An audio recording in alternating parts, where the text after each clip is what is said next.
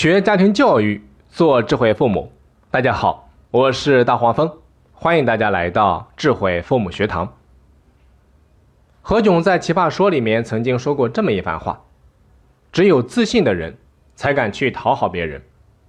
我不但可以弄好我自己，我还可以让你开心，我也没有为难自己，我不辛苦的，而且在整个过程，我自己很习惯，甚至很享受。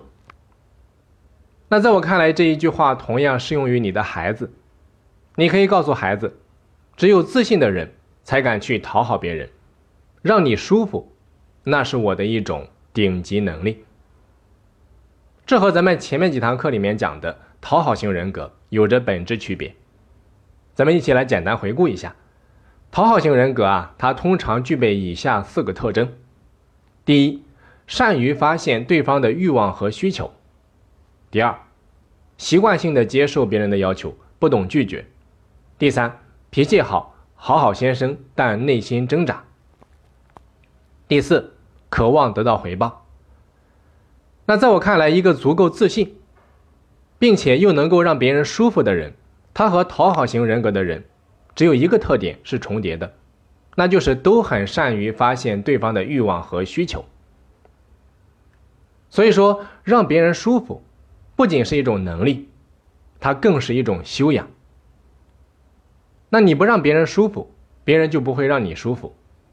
所以说，要想提升孩子的人格魅力，要想让孩子有好的人缘，你就要从教孩子如何让别人舒服出发，提升这方面的品质和修养。因为一个人只有正念，他才会产生正言和正行，他有了正言和正行，才会有正果。所以说，让别人舒服，它不是装出来的。你可以装一时，但装不了一世。真有本事装一世，这种人也是世间高手。可是真有本事让别人舒服的人，往往都是因为内心藏着高贵的修养。俞敏洪啊，回忆儿时往事，他说，母亲带着家人在雨前帮着邻居家收稻谷，结果轮到自己家时，发现稻谷已经淋湿了。你看，一个没有修养的人，他是装不出来的。只有心中装着别人，才有能力让别人舒服。任正非与老总们在餐厅里面吃饭，餐厅的服务员是九零后的实习生，业务不熟悉，上菜服务反应都不给力。那结账的时候，随行的另外一位老总就提了一些善意的改进意见，没有想到九零后的服务员哭了。任正非一直反复的讲。对服务员不要那么凶，他们很不容易，那么小的年龄，那么低的工资，跑到北京打工很不容易，对待他们要友善，而且还不时的安慰那个九零后。一个人能够善待比自己弱小之人，这是高贵修养的反应。还有一位知名媒体人回忆与柳传志共进晚餐的经历，他说到达的时候比约定时间晚了整整一个半小时。路上却收到柳传志助手的短信，里面是这么说的：“刘总，请你开车不要着急，我们等你。”在结束时，每人还送了一支钢笔，不贵，但却预先刻好了每个人的名字，一看就是定制的。所以说，柳传志这种为人处事、言谈的魅力，让与之相处的人都如沐春风的能力，背后啊藏着一种高贵的修养。我曾经有一次很难忘的购物经历。有一次去逛超市，无意当中听到了一对母子谈话。我听见母亲问孩子说：“你还记得爷爷喜欢吃什么水果吗？”孩子说：“记得。”那奶奶呢？也记得。然后母亲就说了：“那咱们一起去给他们挑水果吧。”当我们把细节揉碎、细细品味之后，才发现，那些有能力让别人舒服的人。骨子里面都藏着一种高贵的修养，经年累月内化成了一种能力。所以说，你让别人舒服的程度，决定了你能抵达的高度。我以前啊是一名游走于企业间的内训讲师，可以说大大小小的企业都有讲过课。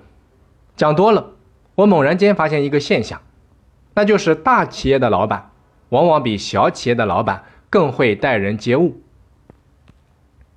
很多小企业啊，规模不过几十人，老板牛气哄哄，一副趾高气昂的样子。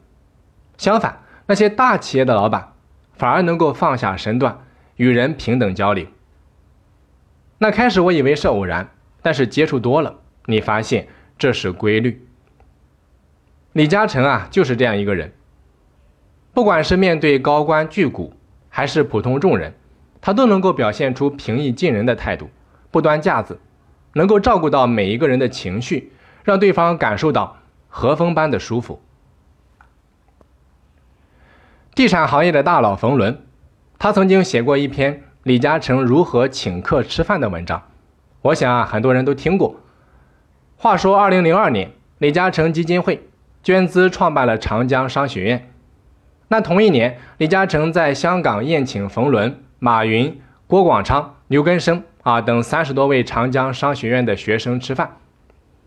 当时李嘉诚早已经是华人首富，而冯仑。他们还是名不见经传的小老板，在见李嘉诚之前，他们都很紧张，每个人啊都给自己做了无数的心理建设，比如说穿什么衣服、坐哪一桌等等。到了真正吃饭那一天，才发现所有的准备都是多余的，因为李嘉诚早已经安排好一切。电梯刚一开，快八十岁的李嘉诚已经在电梯口候着，然后跟每一个人一一握手。并且双手恭敬地递上名片，旁边还有专人负责引荐。咱们中国人向来注重座次文化，不同的座次代表不同的尊贵程度。但是李嘉诚并没有这么安排，他发名片的时候啊，递给你一个盘子，顺便抓阄拿号，这个号决定了你吃饭坐哪一桌，照相站哪一个位置，这样对每一个人都很公平，也能够避免很多尴尬。那冯仑说：“我运气不错，抽到了跟大哥一桌。我当时想啊，和大哥挺近的，这样吃饭可以多聊一会儿。谁知道李嘉诚待了十几分钟，立马站起来说了一句抱歉，然后就跑到其他桌，而且每一桌待的时间都差不多。那后来他们发现，每桌都多了一副碗筷。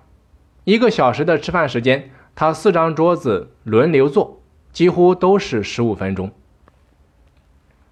在宴会结束要走的时候，李嘉诚跟每一个人握手告别，就连站在墙边的服务生都要握手感谢，并且一直把他们送到楼下。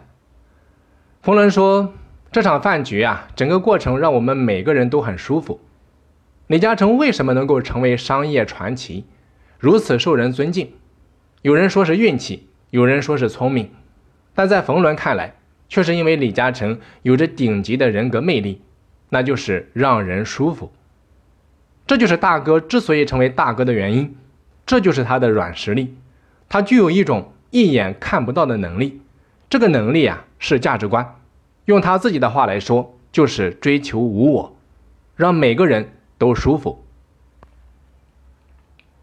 那试想一下，当时已经是耄耋之年的老人，待人处事仍如此细致周到。可知啊，他一辈子的谨慎与睿智，日积月累的低调品格和智慧的投资眼光，正是李嘉诚成功的重要原因。也许啊，真正厉害的人，其过人之处就在于你感觉不出他有多厉害，但是越接近越觉得厉害。最后啊，我想告诉你的是，让别人舒服，是一种需要长期践行的价值观。你不要指望你的孩子天生就具备让别人舒服的能力，更不要迷信什么与生俱来。让别人舒服是一种需要父母带着孩子长期践行的价值观，也就是说，需要你时刻把别人放在心上，要学会换位思考。注意，这不是一种事故，也不是一种讨好，而是一种共赢。也就是说，我愿意主动的去营造一种良好的氛围。让你好，我好，咱们大家都好。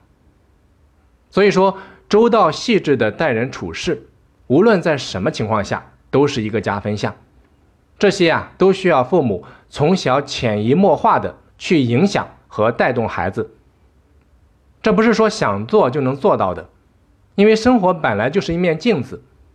你在家人、朋友、同事的心目当中是一个什么样的人？这一刻。它就是你内心的真实影像。眼睛看不见，但不代表内心收不到。所以说，想要拿到正果，你就要不断的立正念，也即你要不断的修正和践行个人的价值观。我们常说心乃本源，只有正本清源，才能够清水长流。好的，本堂课咱们就先讲到这里。我是大黄蜂，下期再见。